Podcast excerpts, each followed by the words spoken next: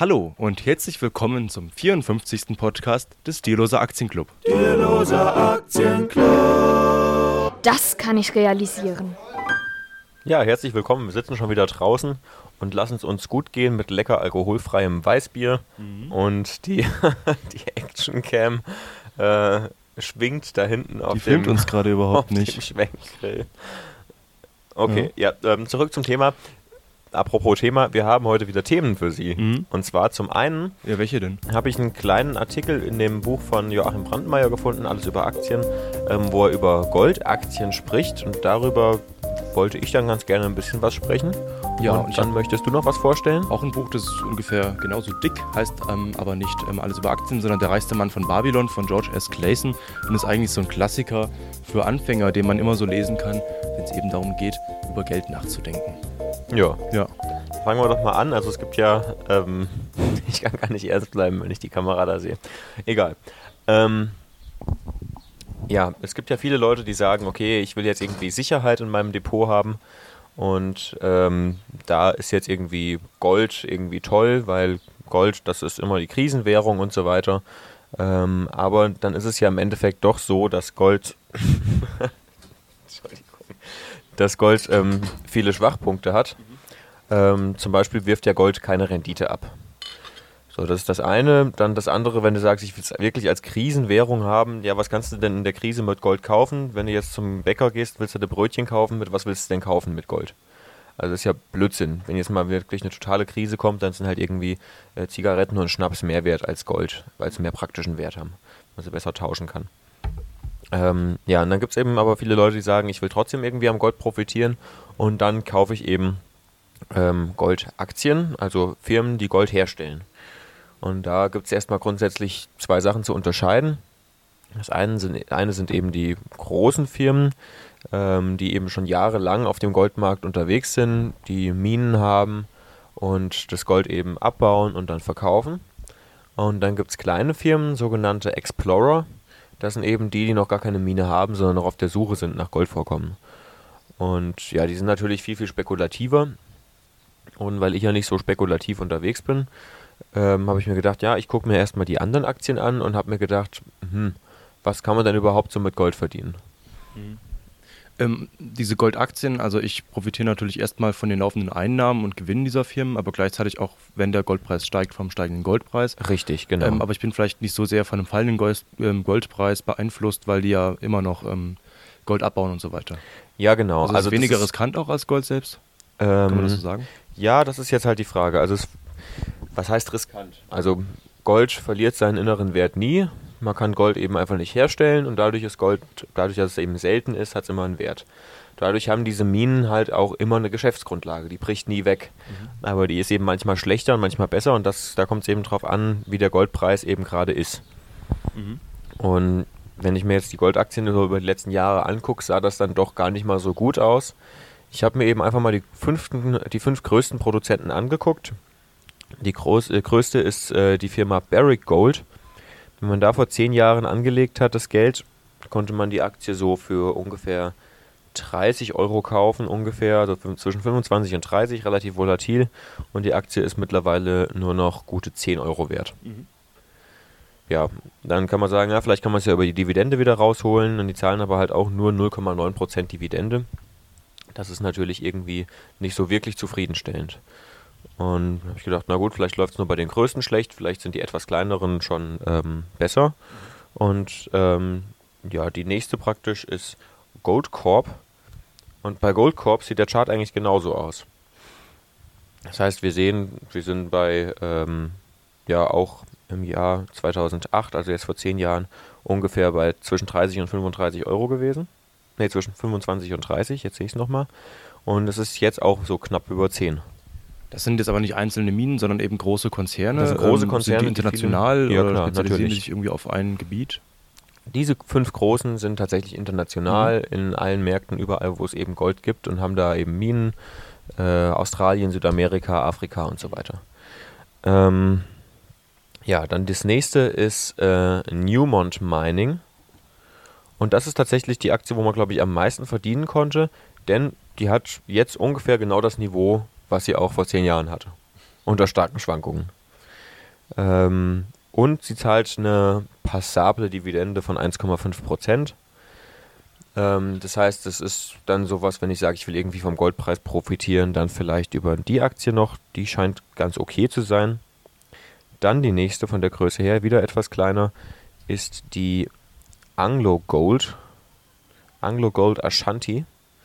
Und ja, die ist extrem schlecht gelaufen. Die ähm, ja, war vor zehn Jahren so bei gut 20 Euro, ist dann gestiegen auf über 35 und jetzt ist jetzt bei 7. Zahlt eben auch nur 1%, 1 Dividende. Das ist irgendwie alles nicht so richtig zufriedenstellend. Und jetzt gucken wir uns noch die letzte an von den fünf großen. Das ist Kinross Gold. Und ja, die ist eben auch zusammengebrochen von 13 Euro auf ja, 2,70 Euro ungefähr. Dieser Zusammenbruch, der war immer relativ zur gleichen Zeit. Also da genau. ist jetzt so um 2010, 2012 rum. Und da wäre es jetzt vielleicht mhm. interessant, mhm. mal zu gucken, wie dann dazu der Goldpreis aussieht. Und das können wir ja sicherlich machen. Mhm. Ähm, also wenn es bei, bei der Comdirect im genau. Informer, da kann man sich eben das Chart immer anzeigen lassen und unter Vergleich kann man dann eben ähm, suchen und dann einfach mal nach Gold suchen oder so und kann dann eben sich immer Vergleichscharts zu ähm, Aktiencharts anzeigen lassen. Genau. Gleichzeitig kann man auch sowas wie Zinskurven sich anzeigen lassen und sieht dann eben, ähm, welchem jährlichen Zins das entsprechen würde. Und dann sehen wir eben, der Goldpreis ist dann eben. Also Gold ja. wäre tatsächlich die bessere Investition gewesen. Mhm. Wir sehen, der Goldpreis ist tatsächlich so 2011, wo die ganzen ähm, Aktien im Grunde genommen runtergegangen sind, ist ja ganz schön gestiegen. Und ja, der Goldpreis hat eben so ja, gute 25 Prozent gemacht in den letzten zehn Jahren. Und diese Aktien haben eben alle, alle sehr viel verloren. Mhm. Ähm, ist eigentlich komisch, dass die Aktien genau dann runtergehen, wenn der Goldpreis steigt. Weil normalerweise müsste man ja erwarten, dass diese, ähm, dass diese Aktien steigen, wenn der Goldpreis steigt, weil sie dann eben mehr nehmen können für das Gold und dementsprechend eine bessere Marge haben. Scheint nicht zu funktionieren. Ähm, ich weiß nicht so ganz warum. Was sagt jetzt Joachim Brandmeier zu Goldaktien? Ja, dass es eine riskante Sache ist und ähm, ja, das ist na natürlich eine Alternative. Wenn man sagt, ich möchte Gold kaufen, kann ich sagen, ich nehme Goldaktien. Ähm, ja, ist ja eben wohl keine. Ja, genau. Ja. Chart, ja. Und ähm, also wenn man schon eine Goldaktie kauft, sagt er, ähm, dann die einer Minengesellschaft und nicht die von einem Explorer, weil das mhm. ist wirklich Zockerei. Ähm, und dann steht hier noch so ein äh, kleiner hübscher Satz nebendran, neben dem Artikel, Gold steht für Reichtum, bei Goldaktien ist das leider nicht so. Also ähm, der Goldpreis steigt ja ungefähr mit der Inflation. Das heißt, man könnte rein theoretisch sagen, die müssten eigentlich immer gut Geld verdienen, aber es reicht eben nicht. Mhm. Und wenn man sich jetzt sagt, ich will das irgendwie volkswirtschaftlich herleiten, dann könnte man sagen, okay, dadurch, dass der Wohlstand überall immer mehr steigt, ähm, steigen ja logischerweise auch Löhne. Und damit wird ja die Marge im Endeffekt immer geringer. Mhm. Wenn ich eben sage, dass Löhne immer mehr Geld kosten, aber der Goldpreis im Endeffekt gleich ist oder nur leicht mit der Inflation steigt, ähm, dann werden die Produktionskosten ja immer teurer. Rohstoffe werden teurer. Zum Beispiel, wenn du Gold produzieren willst, brauchst du ja auch Öl und so weiter, um deine Maschinen zu betreiben, Benzin, alles Mögliche.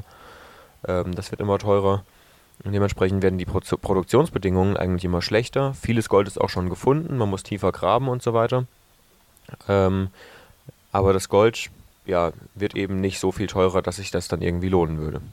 Genau, also wenn dann wahrscheinlich ist es besser, wirklich selbst Gold zu kaufen und eben keine Goldaktien, wenn man unbedingt äh, den Goldpreis mitnehmen will, ja. ist eben die Frage, wozu. Ähm, weil wenn man sagt, hast du, hast du ja schon gesagt, Gold ja. als Krisenwährung, äh, man hat dann einen großen Barren, den wird man dann eben nicht los oder will natürlich nicht loswerden. Und je kleiner eben dann ähm, die Einheit ist, also wenn ich eine kleine Goldmünze kaufe, dann wird das auch wieder teurer im Preis. Genau, logisch, ja. Mhm. Weil das Prägen muss ja bezahlt werden, der Händler will bezahlt werden pro Stück und so weiter. Ja, also ich rate von Gold eigentlich grundsätzlich ab. Mhm. Ich habe auch keins, brauche es auch nicht. Ähm, wozu? Ja, es ist vielleicht einfach mal schön, sowas im Regal stehen zu haben oder so, wenn ja, man das klar. will. Man kann sich dann, ähm, ja gut, wenn man jetzt das irgendwie als Motivationsstütze haben will oder mhm. so, und dann man will sich das als Statussymbol irgendwo hinstellen, dann kann man das natürlich machen. Aber einen wirklichen Nutzen hat es dann eben halt doch nicht. Genau. Okay, sind wir eigentlich schon mit dem Thema durch. Ja, das war es im Grunde genommen genau. zu dem Thema. Dann haben wir eben noch dieses Buch hier, Der reichste Mann von Babylon, als zweites Thema. Das habe ich jetzt vor zwei Jahren, meine ich, gelesen und äh, dir dann auch ausgeliehen. Genau, ja. Und äh, das haben wir eben schon gelesen, ähm, als der DAC noch ein Bücherkreis war und wir diesen Namen DAC noch gar nicht im Kopf hatten. Und es ist eben, wie gesagt, ein tolles Einsteigerbuch. Eben, es geht jetzt nicht speziell um Aktien, sondern hier steht ähm, als Untertitel Erfolgsgeheimnisse der Antike und dann noch der erste Schritt in die finanzielle Freiheit. Und angeblich sind das eben alles Geschichten aus dem antiken Babylon. Ich weiß nicht so ganz, ob das denn so stimmt. Und äh, es geht erst los mit ein paar britischen Forschern oder so, die irgendwelche Tontafeln entdeckt haben und dann eben diese Geheimnisse von Babylon äh, entdeckt haben und so weiter. Ähm, und dann geht es hier einfach in ganz vielen Geschichten, ähm, kann man sehen hier, der Mann, der von Gold träumte, der reichste Mann von Babylon äh, oder eben der Goldverleiher von Babylon, ähm, der Kamelhändler von Babylon. Es geht eben um verschiedene ja, Figuren eben in diesem antiken Babylon, die eben so äh, im wirtschaftlichen äh, Zusammenhang stehen, wie es heute eigentlich auch noch so ist. Nur da geht es um, um, Goldstücke auch wieder, ja. ähm, statt Geld und so weiter, was natürlich auch wieder einen intrinsischen Wert hat. Ähm, was im Grunde genommen das Gute an dem Buch ist, es ist wirklich ein Buch für Anfänger mhm. und es zeigt anhand dieser zwölf Parabeln, die da eben drin steht, zeigt, wie man eben vernünftig mit Geld umgeht. Genau. Und es ist so halt so alles so parabelhaft erzählt. Es ist so ein bisschen wie das Buch, was wir letzte Woche vorgestellt mhm. haben, die Gesetze der Gewinner. Ähm, und ähm, zeigt ihnen eben einfach, wie man mit Geld vernünftig umgeht. Und da geht es erstmal um so Basics, wie dass man den Zehnten zurücklegt. Oder was ich ganz interessant finde, zum Beispiel, wenn man Schulden hat, mhm. Dass man seine Schuldner, Schuldner darum bittet, dass man die ähm, Raten verkleinern soll ähm, und lieber länger die Schulden zurückzahlen und nebenbei schon Vermögen aufbauen, weil es einfach eben mehr motiviert und weil man sich eben ein Stück weit freier macht, wenn man nebenbei schon selbst Vermögen aufbaut. Genau, ich habe eben vorhin nochmal das, das Kapitel der Goldverleiher von Babylon ähm, überflogen. Da geht es eben auch um einen Mann, der irgendwie vom König dann äh, 50 Goldstücke geschenkt bekommt und er hatte eben drei Jahre gearbeitet vorher und hat dann eben jedes Jahr ein Goldstück ähm, sparen können. Also eine Goldmünze ist denn eben schon sehr viel wert ja. in diesem Buch. Ähm, und der wollte dann einfach ähm, dieses, diese 50 Goldstücke eben an den Freund seiner Schwester ähm, quasi verleihen, weil der irgendwie selbst selbstständig werden wollte und so weiter. Und er geht dann zu einem Goldverleiher und fragt ihn eben, ob das eine gute Idee ist oder nicht. Und dann sieht man eben, dass man eben relativ leichtfertig irgendwie auch mit äh, geschenktem Geld oder so ähm, umgeht und dann erklärt eben der Goldverleiher in dieser Geschichte, äh, dass er eben selbst erstmal hart prüfen muss, äh, wer jetzt eigentlich äh, berechtigt wäre oder so, Gold von ihm leihen zu dürfen weil eben viele sich das ähm, Geld leihen und dann das Geld eben verzocken oder so oder einfach nicht mehr in der Sind, das Geld zurückzuzahlen. Und äh, dann sieht man eben auch, was jetzt vielleicht Pfand bei einem ähm, Kredit wert ist. Also wenn ich jetzt ein Haus baue, dann äh, muss ich ja meistens auch irgendwie ein Pfand zurücklegen, auch wenn es jetzt irgendwie dann eben das Haus selbst ist. Ähm, und dann muss ich das Haus ja 10, 20 Jahre abzahlen und solange es noch nicht abgezahlt ist, gehört das Haus eben der Bank. Und ähm, dann sieht man eben mal so ganz generelle ähm, ja, Grundbedingungen des Wirtschaftens, also was Schulden betrifft, was Kredite betrifft, Pfand und so weiter. Ja, was ja das Spannende ist, ähm, warum heißt das der reichste Mann von Babylon? Also tatsächlich war Babylonien ähm, ein sehr kapitalistisches System, kann man mhm. sagen. Ähm, und es gab damals so extreme Sachen wie zum Beispiel die ähm, Schuldsklavenschaft. Das heißt, wenn man sich verschuldet hat, konnte man sich eben auf Basis des Eigentums am, an der eigenen Person konnte man sich eben verschulden. Mhm. Das heißt, man hat sich praktisch verschuldet und war dann, wenn man das nicht zurückgezahlt hat, Eigentum des Gläubigers. Mhm. Und das kann man sich ja heute eigentlich gar nicht mehr vorstellen. Wenn man heute überschuldet ist, dann geht man in Privatinsolvenz und dann kann man eben sieben Jahre nicht ordentlich wirtschaften, sondern muss eben da, was weiß ich, mit einem Insolvenzverwalter irgendwie was machen und ist dann irgendwie unter staatlicher Kontrolle aber man gehört ja nicht auf einmal dann den, äh, den Gläubigern. Mhm. Und deswegen ist es eben für die Menschen in Babylon besonders wichtig gewesen, vernünftig mit ihrem Geld umzugehen, weil man sich eben ansonsten extrem unfrei gemacht hat. Und das ist ja auch wieder eine Parabel zu heute, wenn man sagt, okay, ich verschulde mich und gehe unvernünftig mit meinem Geld um, dann mache ich mich eben auch unfrei, mhm. weil ich dann eben im Dienst meiner Schulden stehe. Genau. Dann sind eben auch viele Parabeln drin, jetzt zum Beispiel eine Fabel eigentlich, wo es eben um, um einen Esel und einen Ochsen geht ähm, und ja, das kommt wieder in diesen Gesprächen vor, die erzählen sich dann gegenseitig diese Geschichten. Und dieser Geschichte geht es eben darum, äh, der Ochse geht zum Esel und beklagt sich eben, dass er den ganzen Tag am Feld arbeiten muss und den Flug ziehen muss und so weiter. Und dann gibt der Esel ihm den Tipp, ähm, ja, tut auch so, als wärst du krank und ähm, dann hast du vielleicht einen Tag Urlaub oder so.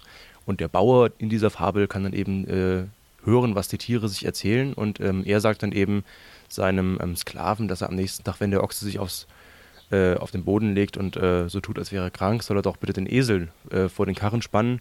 Äh, und dann macht er das eben auch so und dann muss der Esel eben einen Tag lang arbeiten.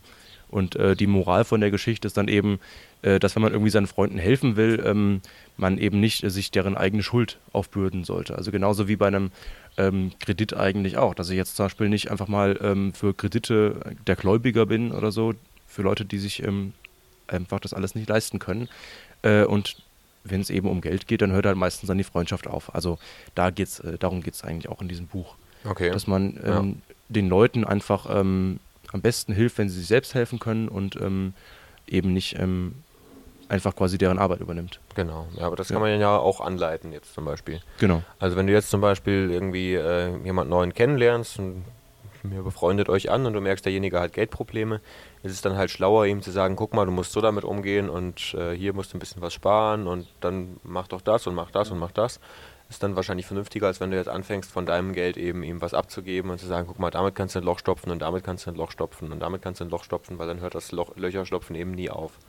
Weil er hat ja kein Geld, weil er eben falsche Verhaltensweisen eben hat. Genau, also man kennt ja alle, ähm, alle möglichen Geschichten von Lotto-Millionären, äh, die dann nach ein paar Jahren wieder pleite sind. Und dann merkt man eben, ähm, dass die Leute einfach kaum mit dem Geld umgehen können und es sind dann einige Millionen Euro, also so viel Geld, da kann man dann eigentlich äh, bis ans Lebensende von den Zinsen leben.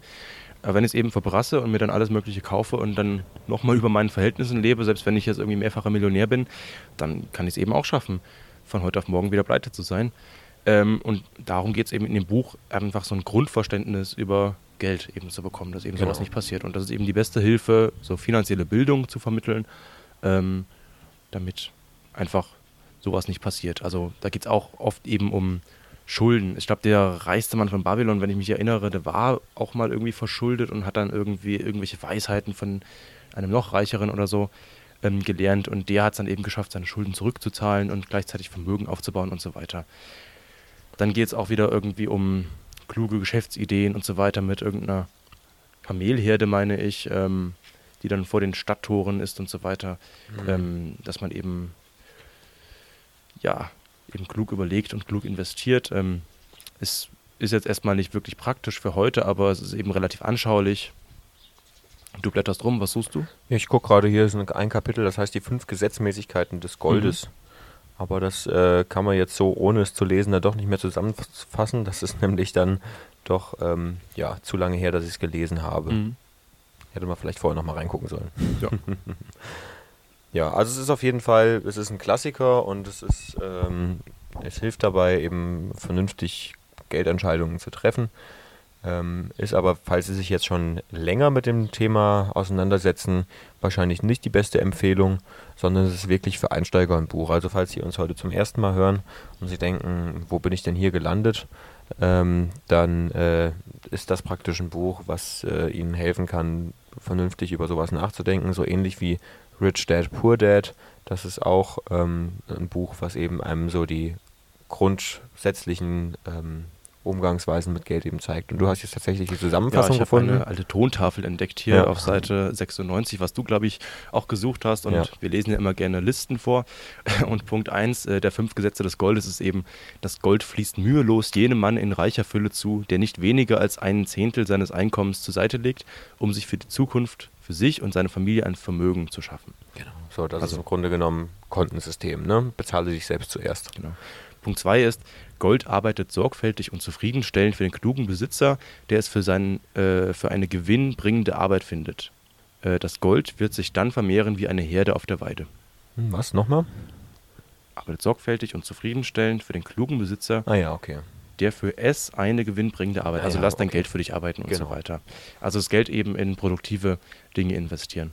Und nicht eben einfach nur in Gold, weil das liegt eben einfach nur rum und bringt nichts. Genau. Also erstens zurücklegen, dann investieren und dann drittens, Gold ist auf die Fürsorge des vorsichtigen Besitzers angewiesen, der es unter der Anleitung kluger, erfahrener Männer investiert. Also nicht irgendwo spekulieren, dann ist das Geld futsch, sondern eben klug investieren ja. und auch ähm, sich eben von Leuten vielleicht beraten lassen, die eben, eben ja. Ähm, ja, Ahnung davon haben. Natürlich. Dann viertens, Gold zerrinnt jenem Mann zwischen den Fingern, der es in Geschäfte oder Vorhaben investiert, die ihm nicht vertraut sind oder die erfahrene Männer missbilligen. ja, also wenn ich keine Ahnung von irgendeinem Unternehmen habe oder was das Unternehmen macht, dann sollte Ja. ich davon auch keine Aktien kaufen. Ja. Zum Beispiel Goldminen. Muss man sich halt vorher drüber schlau machen, was Goldminen sind. Und ansonsten Ja. sollte man da vielleicht nicht Geld rein investieren. Zu dem vierten Punkt, ähm, Markus Elsässer, der ist ja so Mhm. Value-Investor und hat auch einen eigenen Fonds. Der sagt eben immer, ähm, sie haben zwei Möglichkeiten, um vernünftig mit ihrem Geld umzugehen. Und das eine ist, sie werden selbst Spezialist in Sachen Geld. So das, was wir ja auch so ein bisschen machen. Wir schauen uns Unternehmen an und sagen, okay, mit denen wollen wir uns auseinandersetzen und sind dann vielleicht auch andererseits Agnostiker und sagen, okay, wir kaufen dann einen ETF und lassen es irgendwie passiv arbeiten. Ähm, und die andere Möglichkeit ist eben, ein Gespür dafür zu entwickeln, wer gut dein Geld verwalten kann. Und dann muss man sich eben auch viele verschiedene angucken. Und dann reicht es eben auch nicht zu sagen, okay, ich gehe jetzt nur zu Markus Elsässer, weil der ist gut, sondern dann sollte ich mir vielleicht den Markus Elsässer angucken und vielleicht auch noch zehn andere Fondsmanager und dann noch überlegen, ob es vielleicht doch schlauer ist, in einen ETF zu investieren. Also ohne Arbeit geht es nicht. Man muss sich einfach Rat holen und zwar nicht von einer Person, sondern von vielen und muss dann im Endeffekt selbst entscheiden. Genau, also so Single-Family-Offices zum Beispiel, die jetzt das Vermögen von ganz wohlhabenden Familien verwalten, die kaufen ja dann auch oft einfach ganze Unternehmen auf, äh, wie das jetzt zum Beispiel die Deutsche Beteiligungs AG auch macht. Ähm, und die gucken sich eben auch sehr genau an, wie das Unternehmen eigentlich funktioniert, wie dieser ganze Geschäftsbereich funktioniert, wie der Markt aufgebaut ist. Und das ist ja alles eine Arbeit, äh, die ist ja Wochen, Monate lang ist man dann eigentlich am Recherchieren und muss ja erstmal das Ganze verstehen. Da kann man so viel Ahnung von Aktien und Finanzen haben, wie man will. Man muss eben ähm, das Ganze verstehen, wie das Unternehmen eigentlich Geld verdient äh, und wie, also auch wenn es jetzt irgendein Technologieunternehmen ist, wie diese Technologie funktioniert. Ja. Kann es vielleicht sein, dass irgendwie schnell das Ganze eingeholt werden kann. Wie sieht es mit Patenten aus und so weiter. Ja, das ist eben Arbeit. Also man kann natürlich äh, Glück haben und ich sage jetzt, McDonald's verkauft Burger und äh, die kenne ich und deswegen kaufe ich McDonald's, aber eigentlich ist McDonald's eigentlich ein Immobilienunternehmen. Ich kann trotzdem Glück haben, wenn ich jetzt ein Riesending kaufe. Aber besser ist es natürlich immer, sich dann auch mit der Aktien, dem Unternehmen und dem Markt auseinanderzusetzen. Ja. Und dann Punkt 5 haben wir auch noch, Gold ist für diejenigen verloren, ähm, äh, für denjenigen verloren, der es in unrealistische Vorhaben steckt oder auf die verlockenden Empfehlungen von Betrügern und Spekulanten hereinfällt oder es aufgrund seiner eigenen Unerfahrenheit und seiner romantischen Wünsche investiert. Ja, Ja, klar. also 3, 4, 5 sind ja eigentlich derselbe Punkt. Mehr oder weniger, Ja. ja. Ja, also ganz normal Umgang mit Geld, sparen, investieren und natürlich gucken, wo ich investiere. ja. Das Buch ist im Goldmann Verlag erschienen Und sogar Bodo Schäfer hat was dazu gesagt. das kann sein, ja. Doch, steht da unten drauf. Ach ja. Genau, Bodo Schäfer sagt dazu, der reichste Mann von Babylon bringt die Geheimnisse des Aufbaus von Wohlstand auf den Punkt. Kein anderes Buch über Finanzen hat so viel bewegt. Ein Muss. Naja, Ja, ja, ich würde sagen, so das und Rich Dad Poor Dad, die sind relativ ähnlich. Sie können sich eins aussuchen. Rich Dad Poor Dad ist ein bisschen dicker, ähm, aber auch noch ein bisschen redundanter als das hier. Ich finde sie beide ganz gut, die kann man beide so weglesen. Es kostet auch nur 9 Euro. Ich glaube, der Rich Dad kostet irgendwie 12 oder 11 oder so. Ist auch nicht so teuer. Ja, also beides selber würde ich jetzt auch nicht sagen. Richard Purder geht mehr so ums mehr so ums Arbeiten und ums ähm, schnelle Geld machen oder ich weiß auch nicht genau. Auch nicht wirklich. Ja, Das ist ein bisschen mehr auf Grundlagen mit dem Umgang mit Geld. ja. Ja, man kann sie beide lesen am Anfang. Poor Dad Sind sagt im Grunde genommen noch mehr, dass man halt Hm. mal reich werden will, dass man Unternehmer werden muss zum Beispiel. Genau. Und ähm, hier geht es eben erstmal, es geht halt nicht hier drum, irgendwie unglaublich äh, reich zu werden, ein Millionär, sondern eben zu sagen, ich mache keine Schulden und ich werde niemals ärmer. Und das ist ja schon mal gut. Also wenn ich sage, ich werde niemals ärmer, das ist ja äh, auf jeden Fall schon mal eine, ein guter Anfang. Und wenn man das eben so durchzieht, wenn man eben sagt, ich lege meinen Zehnten immer weg und investiere einen Teil davon, dann wird man eben niemals är ärmer. Genau. Ja. Dann, Sind wir eigentlich durch. Wurde ein bisschen ein kurzer Podcast heute. das macht ja nichts. Das ist ja nicht schlimm. Letzte Woche wurde es ja ein bisschen länger. Genau. Wir haben den Podcast übrigens vorproduziert ein paar Tage. Ja. Also Und nicht wundern. Samstag und Ja. er kommt erst nächsten Freitag raus. Genau, weil du in Urlaub machst. Ich mache Urlaub, ja. Ich mache Ja. Urlaub in Südfrankreich, das wird schön. Und dann die Woche drauf kommt der 55. vorerst, Podcast. der vorerst letzte Podcast. Ja, also wir machen 55 Podcasts, haben wir doch alles schon erklärt. Können Sie im müssen's letzten Podcast Immer nachhören. wieder erklären. Aber es wird dann noch weitere 56 Folgen geben, nur eben nicht mehr jede Woche. Ja. Vielleicht auch nicht alle zwei Wochen, sondern wenn es halt passt. Sporadisch. Genau, Zu allen möglichen Themen, vielleicht eher so als Reportagen, als Vlogs oder so. genau. ähm, als Interviews. Wir sind gespannt, wie das wird, aber nächste Woche nochmal ein richtiger Podcast. Und wenn Sie Teil des Podcasts werden sollen, haben Sie nächste Woche noch einmal die Chance, zu uns zu kommen.